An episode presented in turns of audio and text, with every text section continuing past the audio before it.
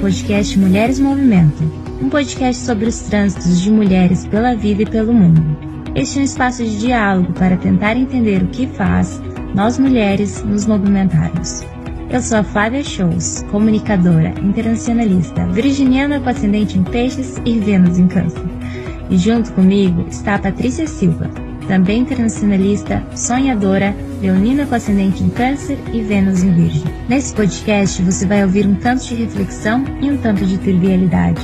A gente fala sobre sonho e impedimento, sobre mover, mas também sobre saber ficar parada, sobre o que nos engrandece, mas também sobre aquilo que nos violenta, sobre amor ao outro e também sobre pertencer a si mesmo. Vem com a gente!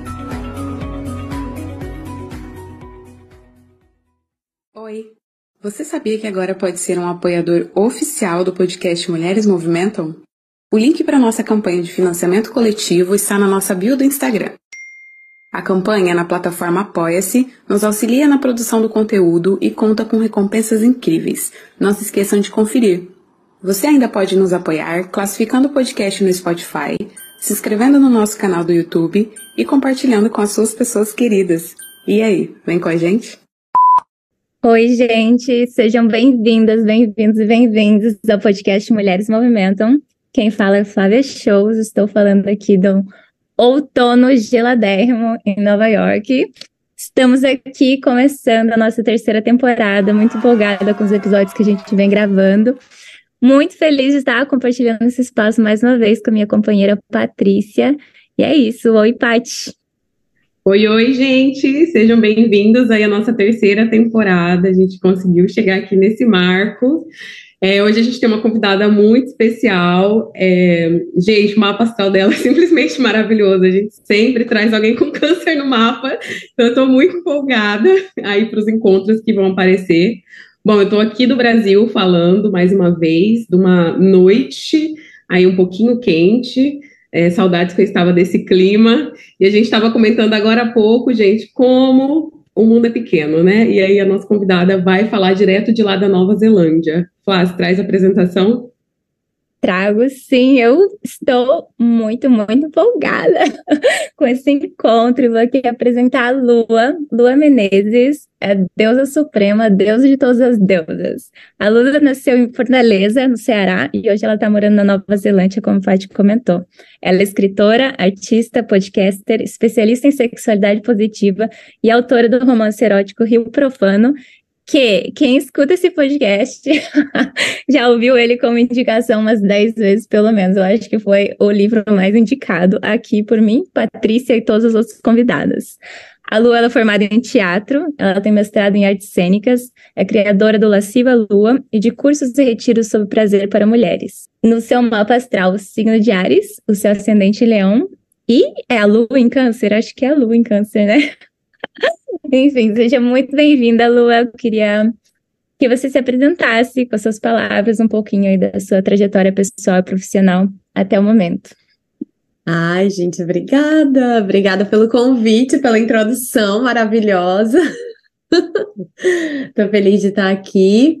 E acho que vocês falaram muita coisa da trajetória, né? Mas para não deixar passar algumas coisinhas que eu acho que faz sentido também foi essa essa jornada que começou na arte, né? Porque eu era atriz, me formei em teatro, fiz mestrado em artes cênicas, mas já aí eu já me interessava pelos temas do erotismo. Então, na minha pesquisa do mestrado, eu já fui estudar erotismo, história da sexualidade, antropologia do corpo, já estava muito dentro, né, dos meus interesses.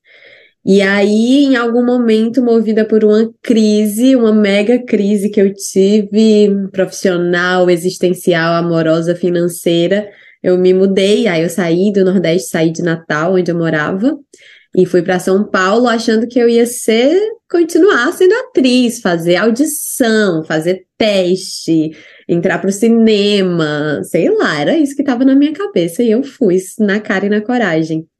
E acabou que o universo me trouxe outras coisas. Na verdade, o universo não, eu, eu me trouxe outras coisas. Eu fui estudar Tantra, me apaixonei, e aí fui aprendendo, me especializando cada vez mais em sexualidade, me formei como terapeuta tântrica. E aí foi um caminho sem volta, porque quando eu comecei a trabalhar especificamente com mulheres e com sexualidade, eu vi que era ali que meu coração e minha buceta pulsam juntos. e aí foi isso. Eu senti em algum momento que eu precisava também de uma formação na área de psicologia, aí fui fazer pós em psicologia positiva e fiz o meu TCC falando de sexualidade positiva e hoje estou aqui com vocês, depois dessa longa caminhada. Ai, gente, maravilhosa. Aí já fala um pouco do que quer ter todo esse fogo no mapa, porque não é fácil também, né? Leão e Ares junto. Já me identifiquei, a gente tem um mapa ao contrário aqui. Eu sou leonina com ascendente em câncer e lua em Ares. já me identifiquei. E aí eu queria já começar aqui puxando, a gente tem trazido é, nos últimos episódios pessoas que falam muito sobre o corpo, sobre essa coisa da, das mulheres se conectarem com o seu próprio corpo, inclusive como a sexualidade conversa nisso, né? Eu queria que você falasse um pouco sobre a sua primeira formação em teatro é, também sobre o seu mestrado em artes cênicas e como que essa experiência né, da arte e do corpo que está intrínseco, como que ela ficou registrada para você no seu corpo?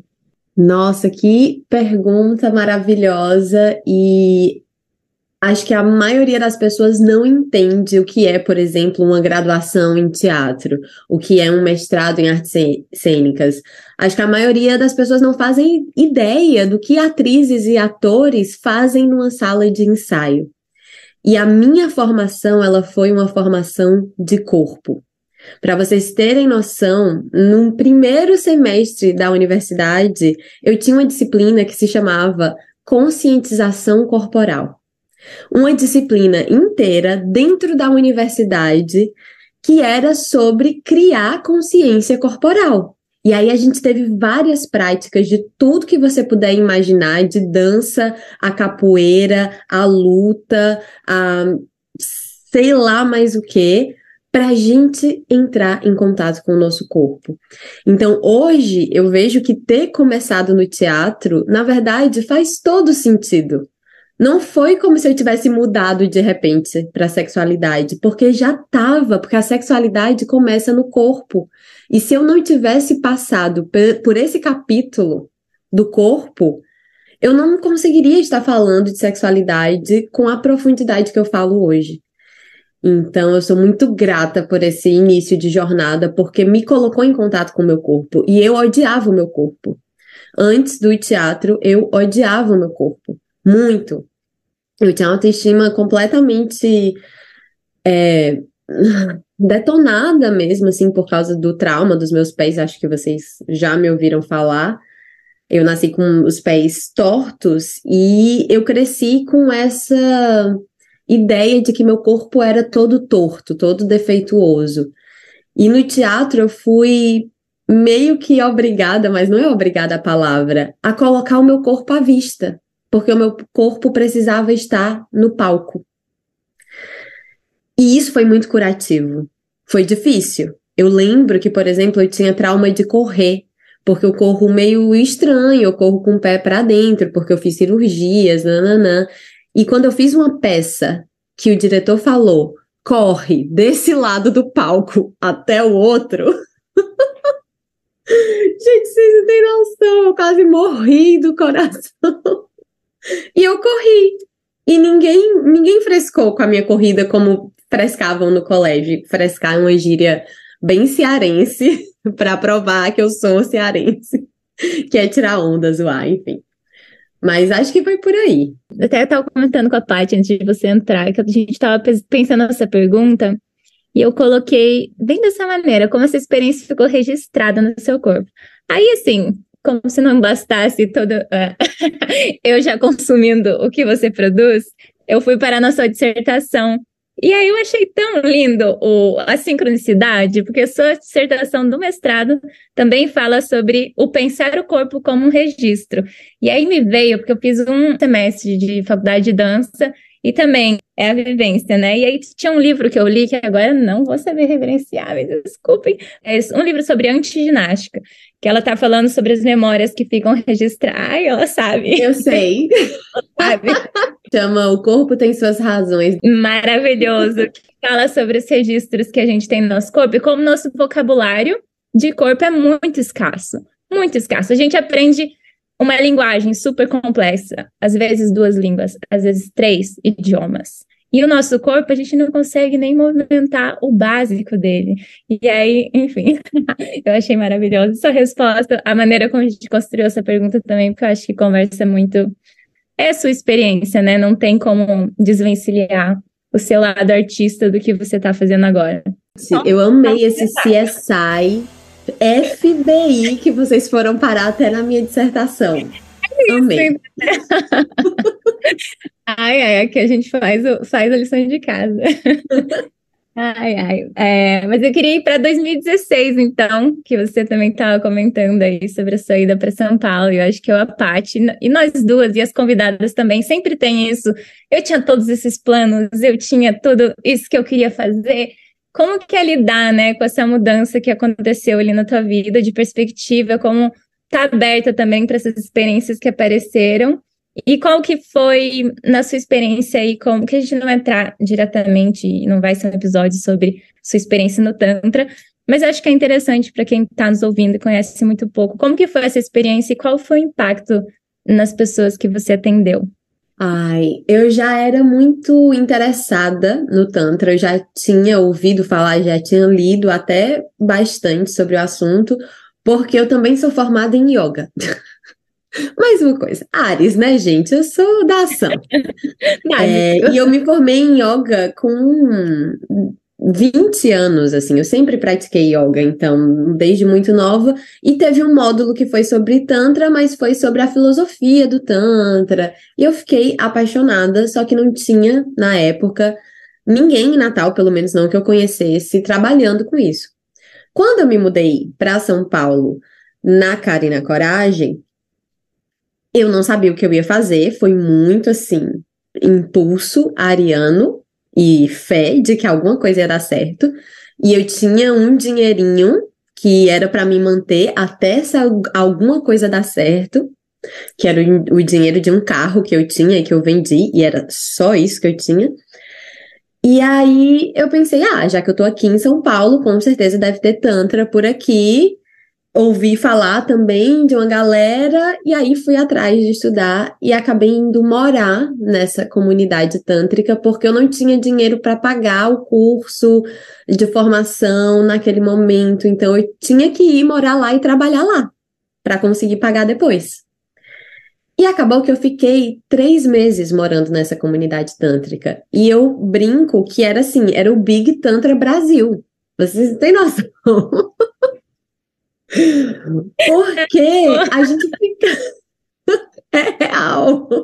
A gente ficava confinado lá dentro. Para vocês terem noção, eu passei três meses lá e eu só saí, saí, botei o pé para fora da, do, do terreno duas vezes. E foi assim, para ir ali no centrinho da cidade do interior, depois de um mês, a primeira vez que eu saí, eu olhava a rua como se eu nunca, nunca tivesse visto uma rua na minha vida. A gente entrou na farmácia, eu fiquei, ah, olha, uma farmácia.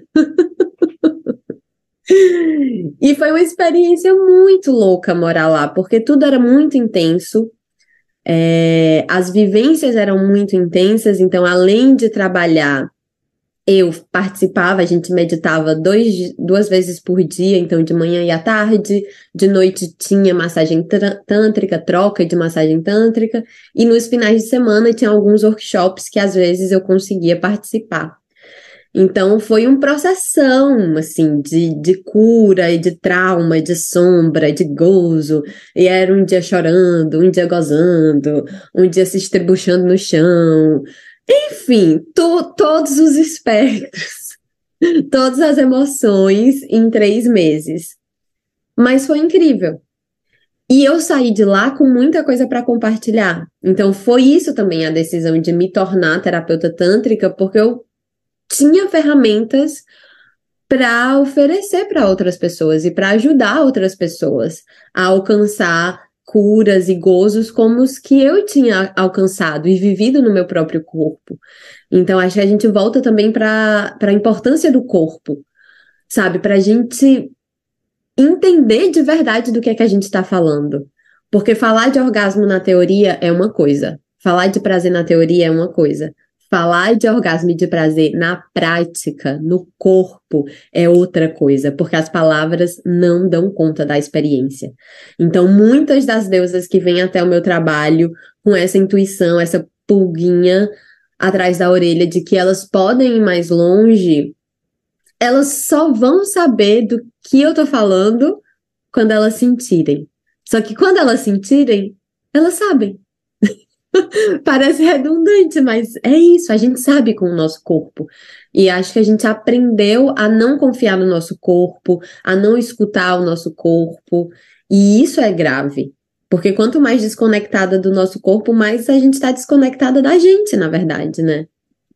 É isso. Espero estar fazendo sentido, gente. Muito bom te ouvir, ouvir um pouco sobre essa experiência no Tantra. Acho que é um tópico que em algum momento ia chegar nesse podcast.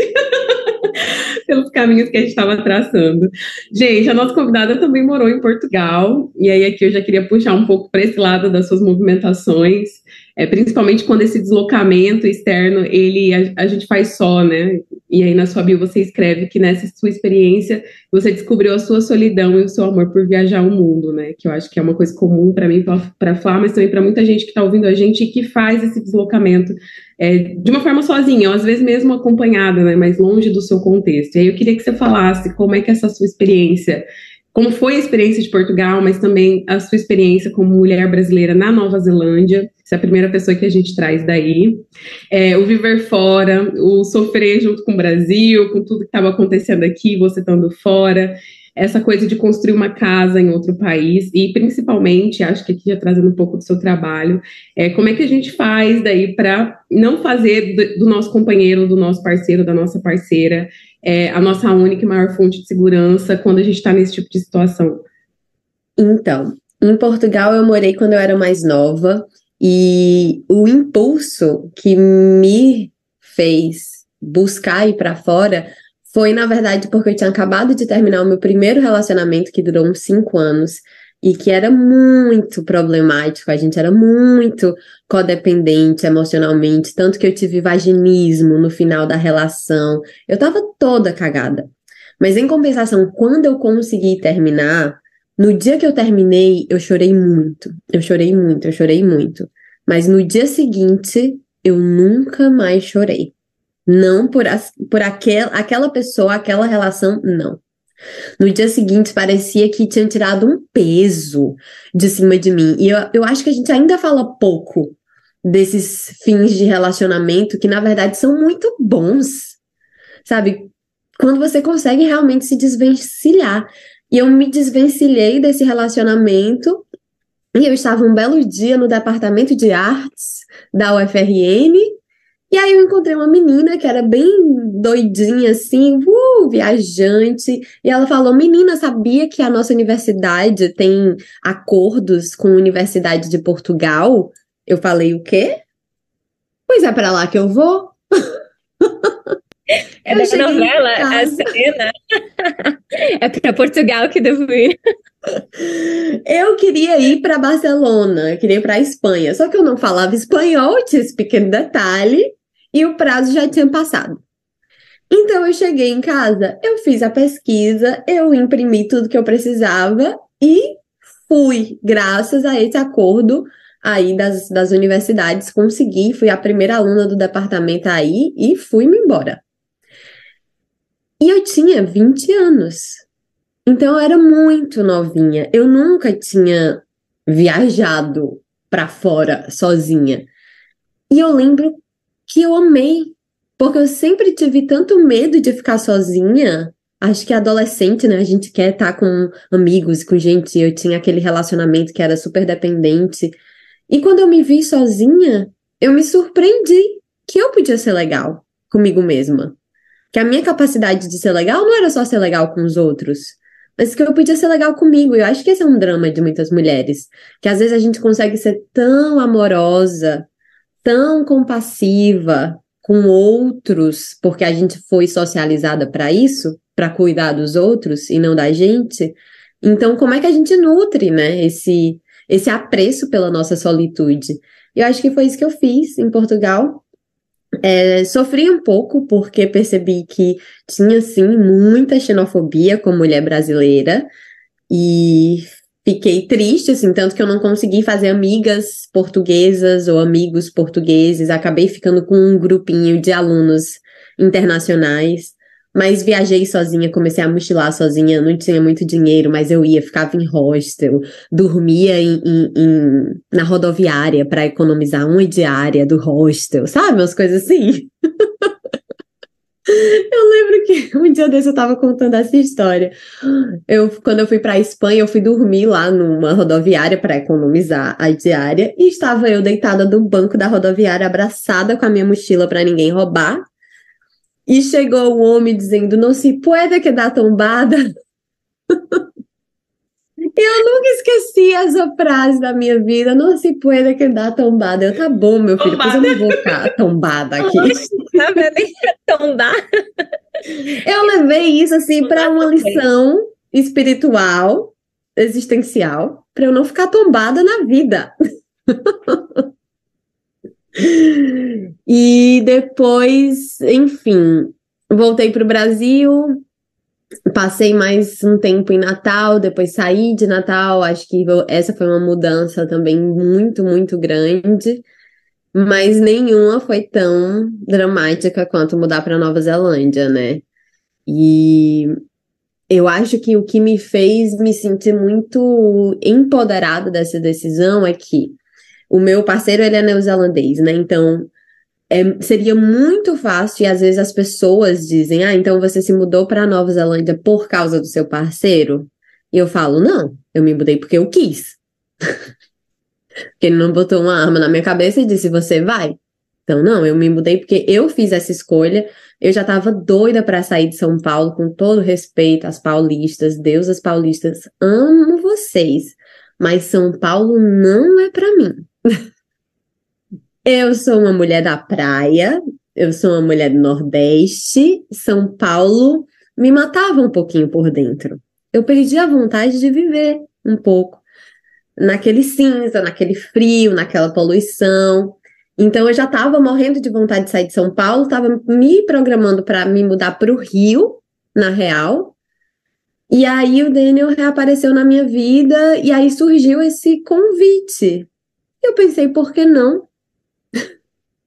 por que não? Eu já quero sair daqui. Por que não? E esse por que não, acho que vem muito do meu desejo que eu tenho desde sempre, que é de viver uma vida interessante. Sabe? De me, me aventurar, de ser corajosa. Eu vou ficar sempre na linha. Como diria Manuel de Barros, quem anda na linha é trem de, de ferro. Sabe, assim, a gente é pra sair aí, escorregando, dando curvas pela vida, pirueta. Então foi isso, e foi bem no. Não sei se essa é a escolha certa, mas é a escolha que eu quero fazer. E tem dado certo. Tô aqui. Quatro anos e meio depois.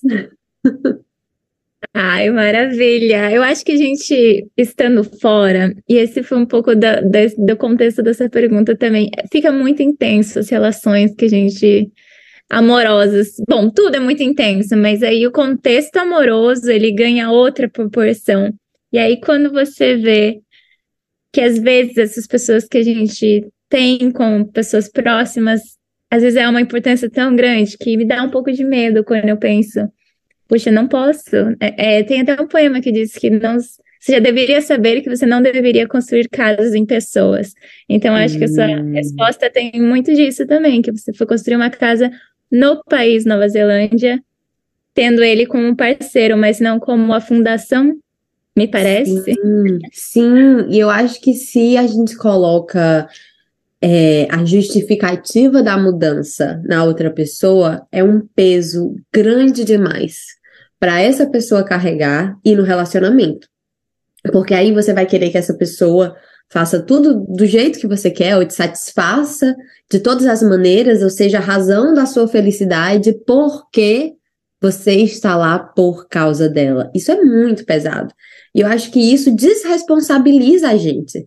Você tá lá porque você quis, porque você escolheu. as consequências dessa escolha, como é que a gente vai lidar com elas? E aí eu acho que quando a gente se desresponsabiliza, a gente perde o nosso poder. Porque onde a gente tem responsabilidade, a gente tem poder de ação.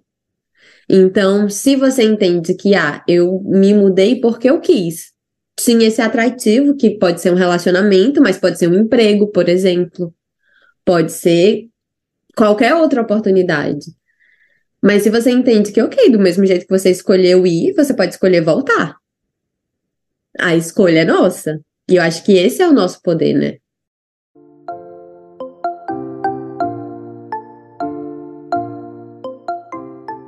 E aqui eu queria puxar um pouco para o seu trabalho agora, né? Que você está com o curso Amor em Relações. Queria que você falasse um pouco sobre terapia, padrões de relacionamento, sobre a construção de relacionamento saudável e, obviamente, que não pode faltar nesse podcast, um tesão da porra. então, eu comecei, na verdade, quando eu fiz essa minha transição de me mudar para Nova Zelândia, eu entendi que eu não queria mais atender como terapeuta tântrica e orgástica, que eu estava atendendo em São Paulo. Eu amava, era um trabalho assim que eu amava, porque eu via a transformação acontecendo na minha frente, eu tinha um contato muito próximo com as minhas pacientes, só que era um trabalho muito limitado em termos de quantas pessoas eu conseguia atender num dia e onde. Então, eu trabalhava em São Paulo, eu ia atender de vez em quando no Rio, mas eu ficava nessa ponte Rio-São Paulo, eu atendia duas, três, quatro pessoas no máximo num dia porque as sessões eram longas, as sessões eram de até duas horas, às vezes passava um pouquinho de duas horas. Então, tinha essa limitação. E eu sabia, Ariana, gulosa, que eu queria mais e mais e mais. Eu tenho esse desejo de mais dentro de mim que veio de nascença. E eu entendi que eu poderia estar num lugar não mais de terapeuta, mas de professora. E eu, quando eu queria, quando eu era criança, eu dizia que o meu sonho era ser artista e professora. E é exatamente o que eu sou hoje. Só que quando eu fiz o mestrado, por exemplo, e a banca me disse: seu projeto está pronto para o doutorado. E eu fiz, Deus me livre, que eu não quero ir pro doutorado agora, não, gente, vocês não. Que hoje eu até penso um dia em fazer um doutorado, mas na época eu tive, eu tive essa reação de não, não é isso que eu quero. Porque eu também, apesar de, né, amo ciência, educação, gente, é isso. Eu também tinha minhas críticas à academia. Tinha ali umas discussões que eram muito fechadas, que eram muito herméticas, que não chegavam nas pessoas. E eu queria chegar nas pessoas. E aí foi quando eu entendi que eu podia fazer isso com a internet ensinando. E aí eu criei o meu primeiro curso, que foi o Jardim das Delícias, que é uma, assim, menina dos meus olhos, que era justamente sobre tudo que a gente não aprendeu direito sobre sexualidade. E aí eu peguei muito na minha pesquisa do mestrado, inclusive joguei no Jardim das Delícias, porque tinha uma aula, por exemplo, que era uma aula de história então, era história do corpo, antropologia do corpo, como a gente foi entendendo o nosso, a nossa relação com o corpo ao longo dos séculos. Porque a gente trata o nosso corpo como se ele fosse uma coisa. Tanto que a gente fala, eu tenho um corpo, e não eu sou um corpo. Mas a gente é um corpo, a gente é essa experiência encarnada. E aí eu fiz o Jardim das Delícias, que era muito sobre essas questões de você com você mesma, com seu próprio prazer, com seu próprio corpo, com sua própria sexualidade. Ok. Muitas deusas transformadas pelo curso. E aí eu comecei a perceber que foram surgindo outras questões, que é a deusa começava a entender sobre si mesma, mas quando ia para a relação, quando ia para o sexo, quando ia para um encontro casual ou mesmo com um parceiro, uma parceira de anos, outras questões surgiam. Então, também às vezes a gente tem essa ilusão que a gente vai se trabalhar, se trabalhar, se trabalhar, e aí a gente vai ter o relacionamento perfeito, a gente vai conseguir se relacionar perfeita e ter sexos casuais perfeitos e e não, porque o outro nessa alteridade, o outro vai trazer tudo que ele é também, toda essa bagagem e outras questões da gente vão surgindo. E aí foi quando eu resolvi criar o Amor e Relações, que é como se fosse esse capítulo 2. Então, como é a nossa relação com o outro? E os dois capítulos são importantíssimos. Né? Esse capítulo, você com você mesma e você em relação com o outro. E aí é você em relação, seja com relações casuais, seja com relações estáveis, sérias, etc, etc. Então, foi desse desejo que surgiu o Amor e Relações, e a gente está na segunda turma. Então, estão vendo o que é que está acontecendo, e esse é um curso diferente porque eu disse que as deusas podem convidar os parceiros e as parceiras para assistir. Então, a gente tem, por exemplo, casal de deusa fazendo curso juntas. A gente tem deusa que se matriculou, mas está fazendo as aulas com o marido ou o namorado. Então, está sendo interessante ver o que é que vai como é que isso vai reverberar? Ainda está no come comecinho, depois eu volto para contar. Ai, maravilha! Eu fui aluna do Jardim das Delícias na pandemia. Eu estava em Seattle. E aí, que é isso, né? eu já estava numa jornada na terapia e pensando em muitas coisas e tocando muitos traumas. Eu acho que também a distância entra nisso, né? Quando você está distante do seu da sua família, das suas relações primeiras, da sua base, assim, o distanciamento ele permite a gente olhar com quando você não tá tão inserida, você não tá ali dentro, dá um alguma coisa diferente que talvez para mim tenha sido muito coragem. Eu tive coragem de tocar em feridas que estando no meu contexto Brasil, casa, cidade que eu nasci, eu não conseguia. Então, acho que quando eu entrei no Jardim das Delícias, eu tava nessa jornada, assim. Então, foi. É sim, um mergulho, né? Um mergulho e atravessamentos, eu acho. Eu acho que foi essa minha experiência no, no Jardim das Delícias. E aí eu tava ouvindo, eu não sei, eu acho que não foi no Jardim, acho que foi algum podcast que você tava falando. E me tocou muito essa frase, que era você falando sobre alguma coisa, alguma ferida sua também. E aí você fala em algum momento que era preciso perdoar a vida. E aí eu, eu tava entrando num avião, eu nem sei por onde eu tava indo, aqui nos Estados Unidos, e eu chorei, chorei. Eu já tava emocionada naquele dia, mas assim, é, eu tava numa, numa desse, num desses dias, entendeu? Que só precisa vir, o povo no avião fica aquela situação, né? Não sei se ela tá chorando, tá despedindo, não sei se tá com medo, não sei o que que é, e eu chorava, eu chorava. Mas porque eu fiquei pensando muito nisso, eu acho que quando era mais nova eu pensava, ai, talvez eu, eu, eu quis por muito tempo perdoar algumas coisas, hoje em dia, eu acho que é perdoar a vida, justamente o que você colocou. Perdoar a vida é diferente de perdoar a pessoa que te agrediu, que te machucou, uhum. que te uhum. violou, que cometeu uma violência com você. E eu acho que tira um peso tão grande quando a gente entende isso, que a gente não precisa perdoar essa pessoa, mas sim a vida, perdoar a parte de você que você perdeu, a parte de você que ainda dói, a parte de você que você talvez nunca vai conseguir chegar a ser por causa daquilo. Então, é perdoar outros fatores que não a pessoa que comentava. Então, eu ouvi aquilo, ai, gente, é isso, né? e aí, essa pergunta é um pouco em relação a isso, assim. Como que você vê, como que você vive isso também, esse processo de reivindicar uma sexualidade saudável, uma sexualidade positiva, como ser dona do nosso corpo, dos nossos desejos, das nossas vontades, em um mundo que é violento, dos pés à cabeça, do momento que a gente nem nasceu ainda até o momento que a gente já está morta. Como? Boa pergunta. Olha, se eu soubesse a resposta total dessa pergunta,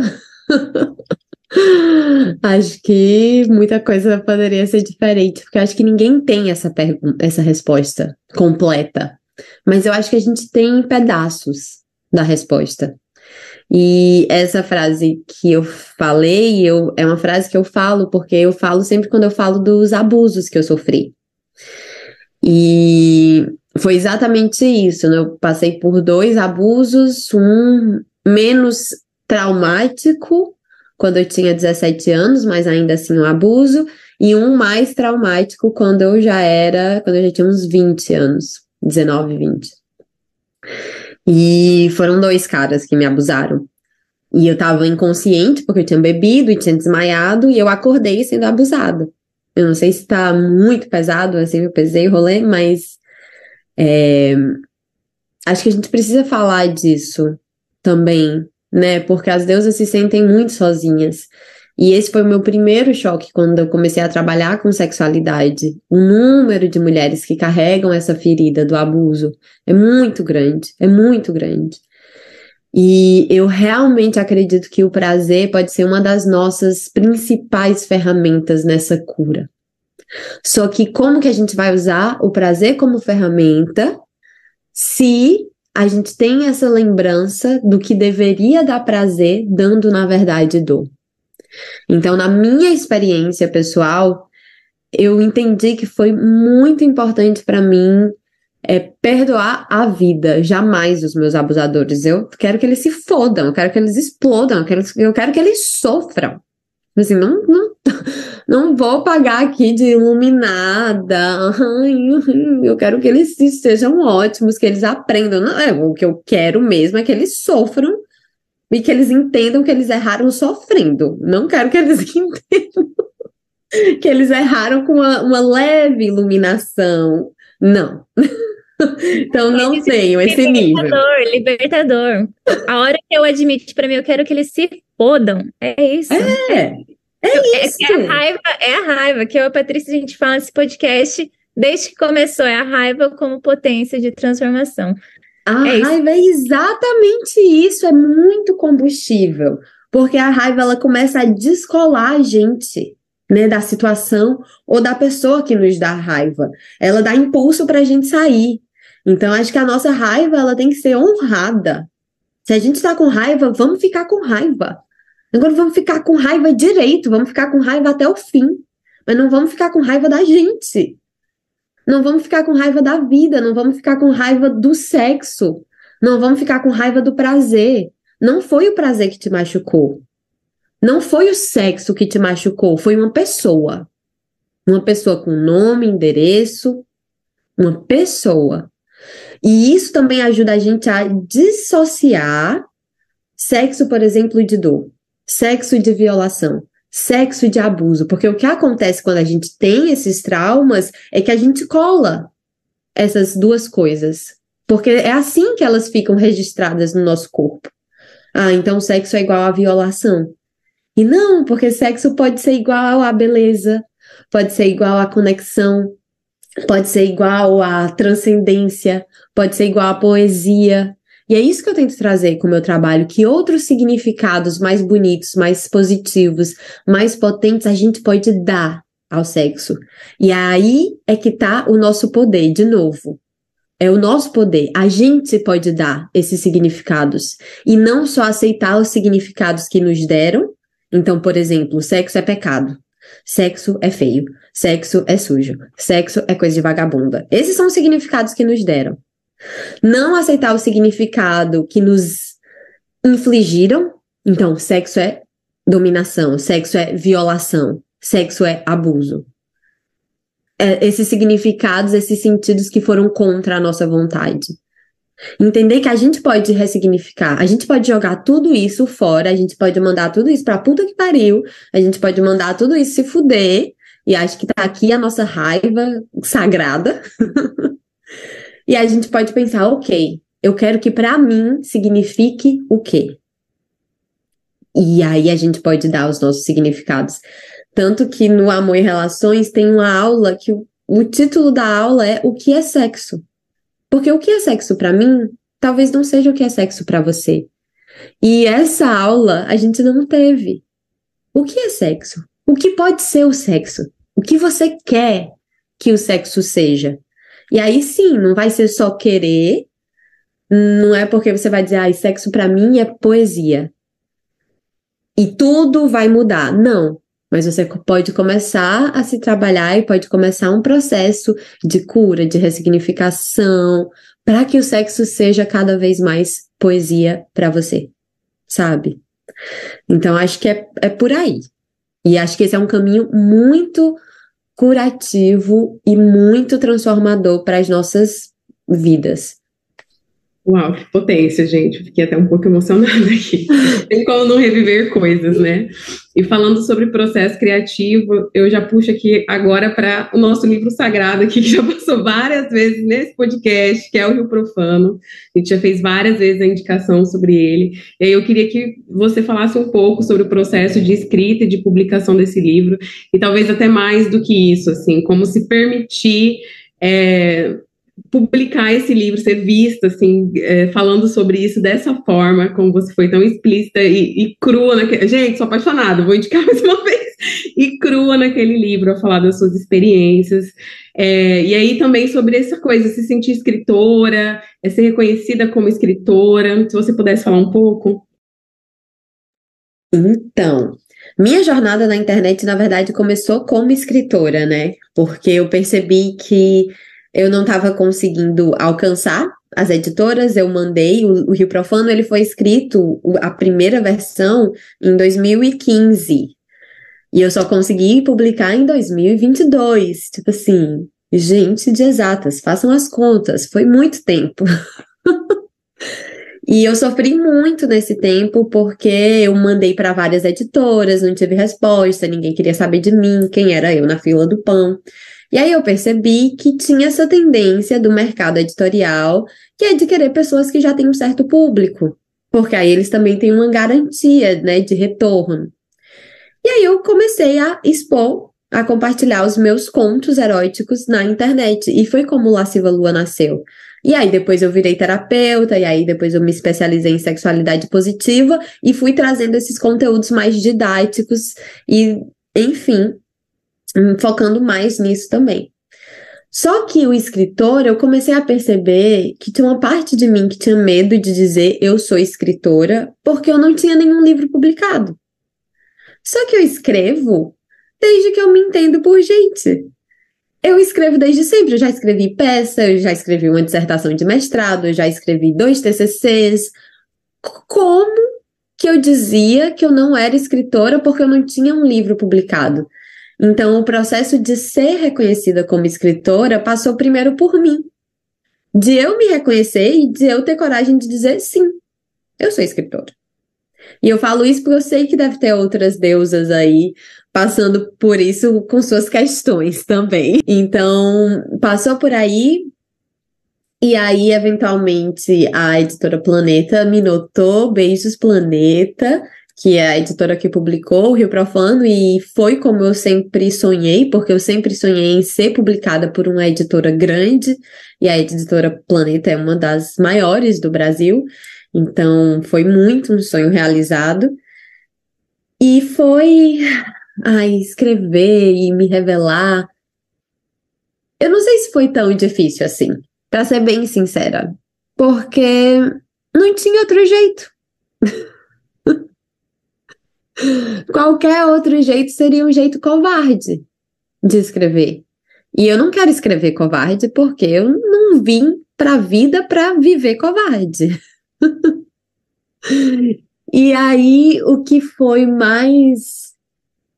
É, como é que eu posso dizer? Mais processudo, assim, do processo criativo foi que quando eu escrevi o livro, eu queria muito expor as minhas sombras. Eu não queria me embelezar. E eu tenho a tendência a embelezar as coisas porque eu vejo tudo com olhos de beleza. O sexo, a vida, nananã.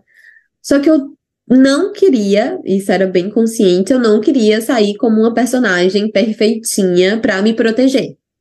Eu sabia que eu tinha que expor o que eu considerava feio em mim, o que eu considerava fraco em mim, porque era eu também. Então, o meu ciúme, a minha carência, o meu medo, o meu egoísmo, eu tentei colocar isso. E eu acho que no final das contas é isso que conecta também. Não sei, vocês como leitoras me digam. Não, com certeza, com certeza. Porque você se vê, né? Você se vê. Eu amei quando você fala não, porque na, na teoria tudo é. A teoria não monogamia, nossa, assim, né? A sua rainha não monogâmica.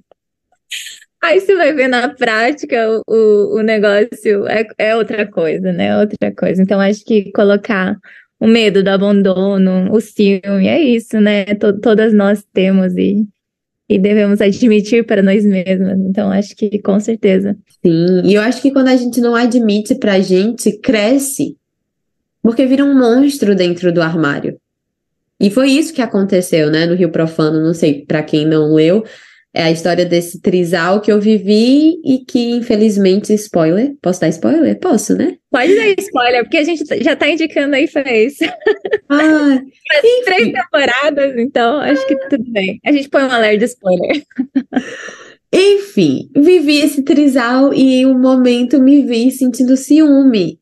E isso destruiu a minha própria ilusão de mim mesma como essa princesinha do amor livre que eu estava achando que eu era. Só que ao mesmo tempo, hoje com distancia distanciamento, eu vejo como esses momentos da vida são bons quando as nossas ilusões sobre a gente mesma vão à ruína. Na hora é muito doloroso, porque o nosso ego estribucha, né? Nosso ego diz: não, não quero. Se vamos manter a ilusão. Só que depois que a ilusão se quebra, você fica livre. Demorou muito para mim, para me sentir livre nesse sentido de: olha, não é que eu sou humana? Menina, que surpresa! Olha ela, com medo, com ciúme. Ô, oh, mulher! Amo. Então, eu acho muito bom esses tapas da vida, sabe? Assim, que a vida dá. Eu gosto depois que passa. Na hora, eu não gosto, não. Mas depois que passa, eu acho incrível. Olha como eu cresci, aprendi.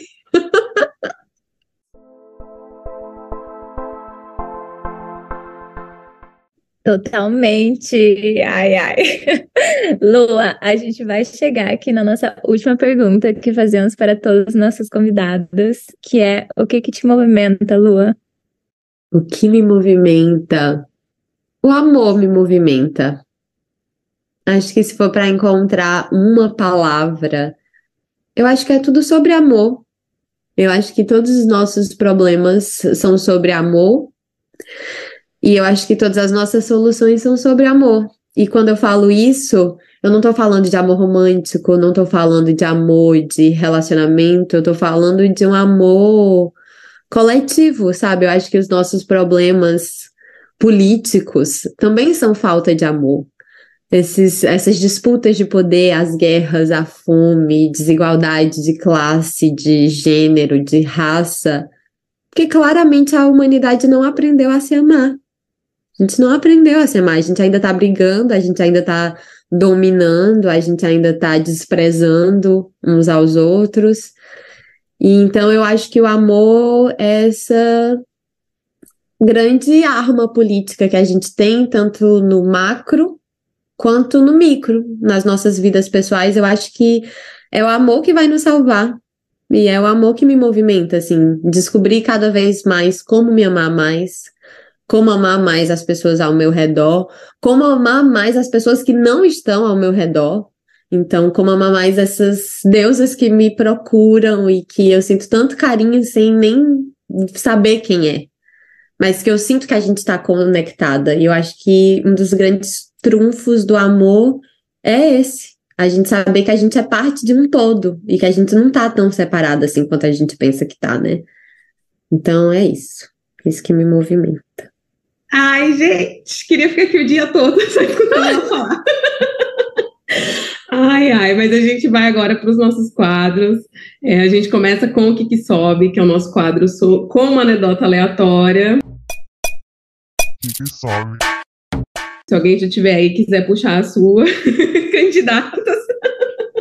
Ai, vocês começam, que eu sou visita. Vou puxar a minha, então, pra, já que a Lu é visita. Gente, vou contar meu que, sobe. Eu escutando a Lua falar, eu lembrei muito do, do episódio da Lara, é, que a gente falou muito sobre esse corpo, sobre se apropriar desse corpo. E aí eu acabei lembrando de uma história que não é tão boa, não é tão legal, não é tão divertida, mas eu vou contar ela aqui.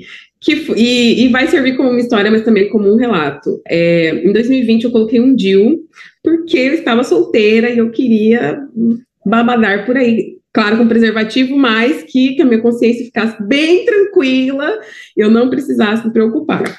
E falei, vou botar um dia e vou ser feliz, já que eu já não tinha me dado com nenhum anticoncepcional antes, e coloquei. Só que, gente, poucos meses depois, a Patrícia, que é uma pessoa de muitos relacionamentos, entrei no relacionamento, porque eu me apaixono muito fácil. Fiquei apaixonada, entrei no relacionamento, e o que que acontece? O relacionamento era o ó. E aí, o relacionamento era o ó. No começo maravilhoso, depois ficou o ó. E aí o meu corpo começou a dar muitos sinais, como ele nunca tinha falado comigo antes. E eu tive vários problemas de intestino, e aí eu sempre achava que era o DIL, e aí eu ia na médica. Gente, eu tenho uma pilha de exames ali. Eu cheguei a pensar que eu tava com, com um problema, assim, sério no intestino. E, e aí eu ia na médica e falava, olha, só tem a única coisa diferente é esse DIL e eu preciso tirar. E aí ela, não, não tem nenhum problema com o DIL. E por um acaso calhou de eu tirar o DIL e terminar o relacionamento na, no, mesmo, no mesmo mês, assim. Mas foi assim, foi simultâneo. Eu tirei as duas coisas da minha vida e o meu corpo parece que, que acabou, assim, foi, foi tirado com a mão. E eu tava com problemas muito, muito graves, assim mesmo, de, de intestino. É, sangramento, enfim. E, gente, foi um aprendizado muito grande, assim, na minha vida, porque depois disso eu parei para analisar várias outras situações onde eu não estava feliz e meu corpo tinha dado sinais através do intestino e eu nunca tinha percebido, sabe? E aí essa conexão foi, foi muito boa, assim, e eu acho que ficou uma lição aí para mim disso. Então, é, escutando a Lua, lembrei muito dessa história. É, então, fica meu relato de um dia que não foi muito bem sucedido, mas também se apropriem do corpo de vocês, porque, né, aí tem potencial. Nossa, você me lembrou a minha terapeuta uh, de quando eu comecei a fazer terapia. Ela me contou essa história que no dia que ela divorciou, o corpo dela expulsou o Dil. Eu falei, gente, que simbólico. A gente ficou, em vez de fazer minha sessão ali duas horas falando como é simbólico, às vezes. É, é, é bom, ela colocou de novo depois, deu tudo certo, mas como o corpo ele, ele mostra pra gente, né? Como a gente tem que estar tá atento, o que que tá comunicando. Sim, gente, demais. Eu, eu falei, né? Eu tive vaginismo nessa relação que eu não queria mais ter, mas que eu tava lá por causa dessa dependência emocional louca que a gente tinha. Só que eu não tinha só o vaginismo, eu tinha um monte de problema, tudo ginecológico. Então, eu tinha uma candidíase de repetição que não passava, eu já tinha, assim, tomado fluconazol tanto que acho que não fazia nem mais cosquinha no meu corpo. Era fluconazol, era banho de assento, era pomada, era não sei o quê. A candidíase não passava. No final surgiu uma, um negócio no meu útero, no colo do meu útero, que eu ia ter que fazer uma mini cirurgia para tirar por causa do vaginismo, porque seria uma coisa que se eu não tivesse vaginismo, talvez desse para fazer no consultório, mas como eu tinha um vaginismo, iam ter que me dar anestesia geral, ia ter que ser cirurgia. Eu tava nesse nível. E aí eu comecei a fazer terapia. Primeira vez que eu comecei a fazer terapia. E o meu terapeuta, que era um psicólogo homem, olhou bem para minha cara e falou assim: o dia que você terminar o seu namoro, você vai ficar boa. E eu olhei pra cara dele eu fiquei assim, ah, absurdo, absurdo, que nossa, grosso, não sei o que, deve ser antiético, como é que, como é que ele me fala uma coisa dessa? Gente, dito e feito. Terminei o namoro. Fui no médico, na médica para a gente marcar a cirurgia. Ela olhou, olhou e fez: Não tá aqui o negócio que a gente ia tirar. Não sumiu. Sumiu, desapareceu. Está boa. Eu, ok. Fui transar a primeira vez com outra pessoa. A gente, assim, no caminho do motel e eu morrendo de medo, porque o vaginismo eu não conseguia ter penetração. Não entrava de jeito nenhum, doía, parecia que estava me rasgando. E aí a gente foi indo pro motel e eu, meu Deus, o que, é que vai acontecer? Será que eu vou conseguir transar? Gente, o negócio deslizou. Só foi. Quando eu vi, já tava lá dentro, eu já tava assim, feliz.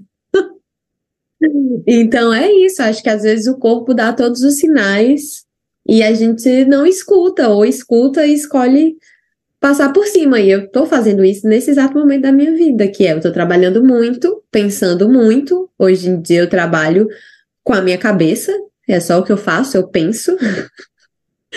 e, por exemplo, esse ano teve um mês que eu tive dor de cabeça todos os dias do mês. Isso não é normal. Eu preciso mudar minha, minha relação com o trabalho, né? Mas tô aí, na labuta. Ai, que é difícil, né? A gente entra na rotina, é difícil.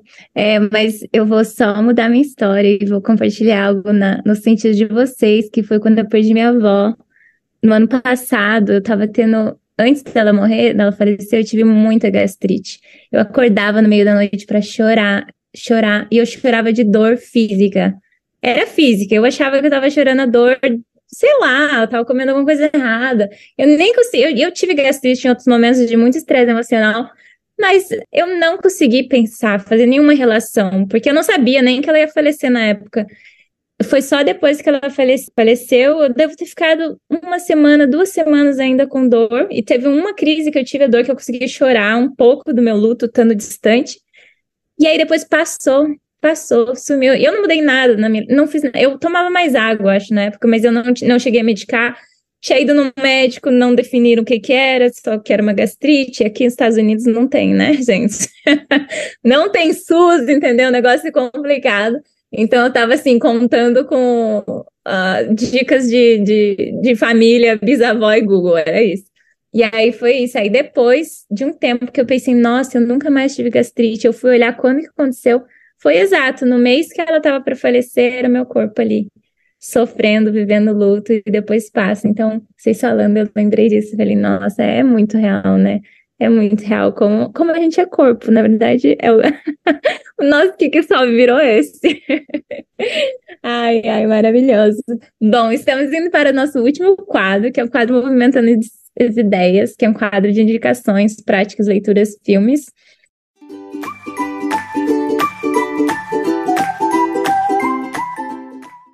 E é isso, Paty, quer começar com essa indicação? Posso começar, gente. Vou indicar o que anda fazendo na minha cabeça nesses últimos tempos. Vou começar com um filme que eu assisti, que eu tô simplesmente apaixonada. É, acho que é uma obra de arte. Vou indicar aqui, gente, mas é tipo um relicário esse filme. é de 2016, se chama Perfume da Memória. É um filme de Oswaldo Montenegro.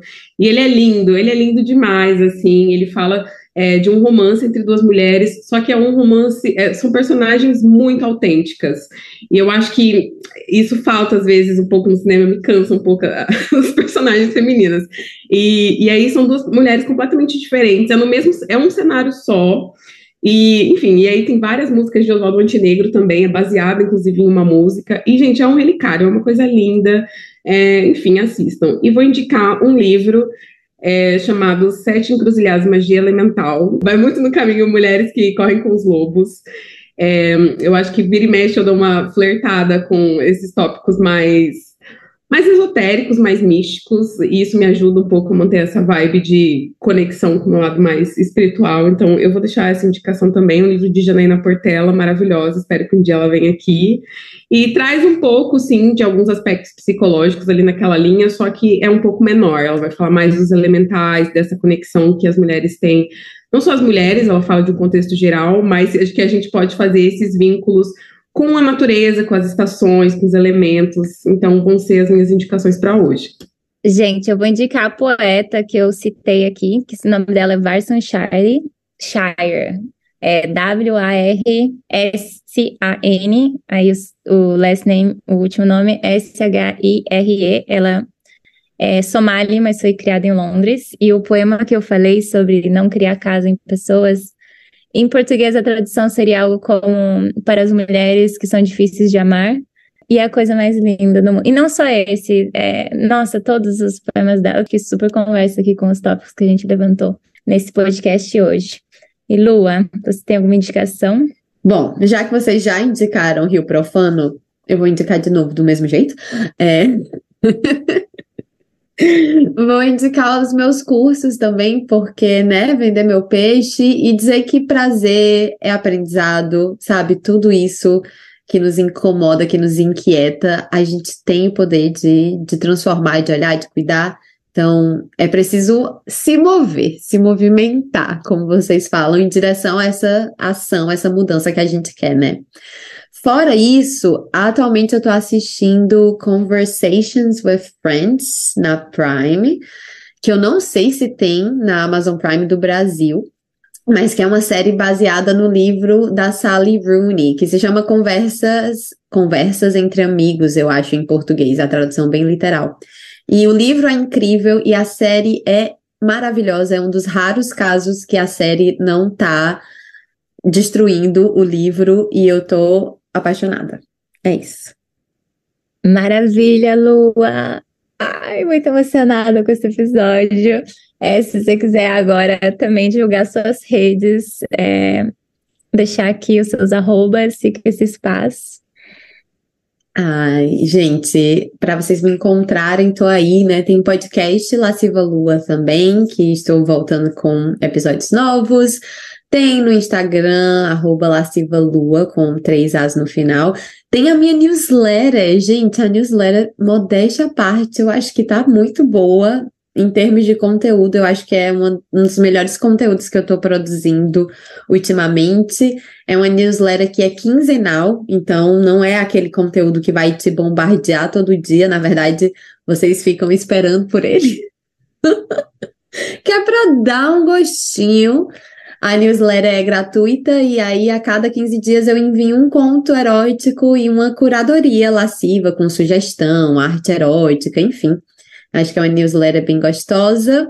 Para assinar, se inscrever, é só ir nas minhas redes, que sempre vai ter o link da news.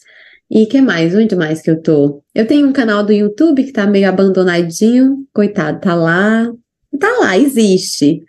E é isso. Ai, maravilha!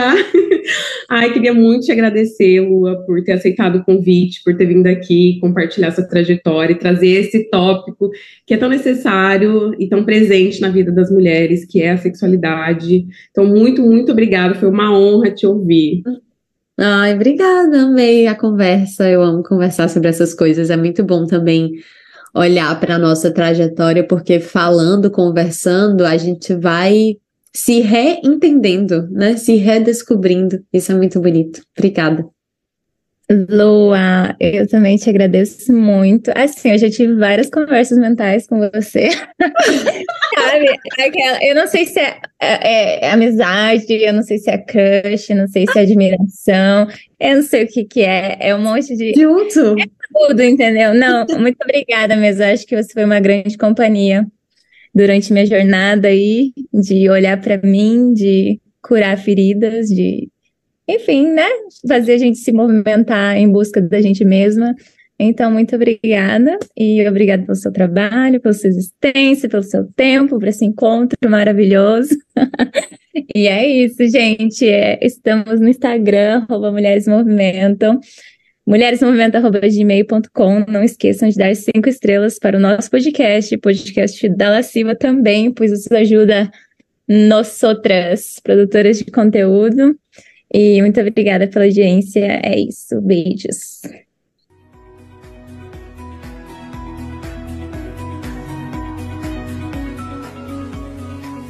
Para saber mais sobre o projeto e poder interagir conosco, siga o nosso perfil no Instagram arroba Mulheres Movimentam. Nosso e-mail de contato é mulheresmovimentam.gmail.com. Indique nosso podcast para suas pessoas queridas e aproveite!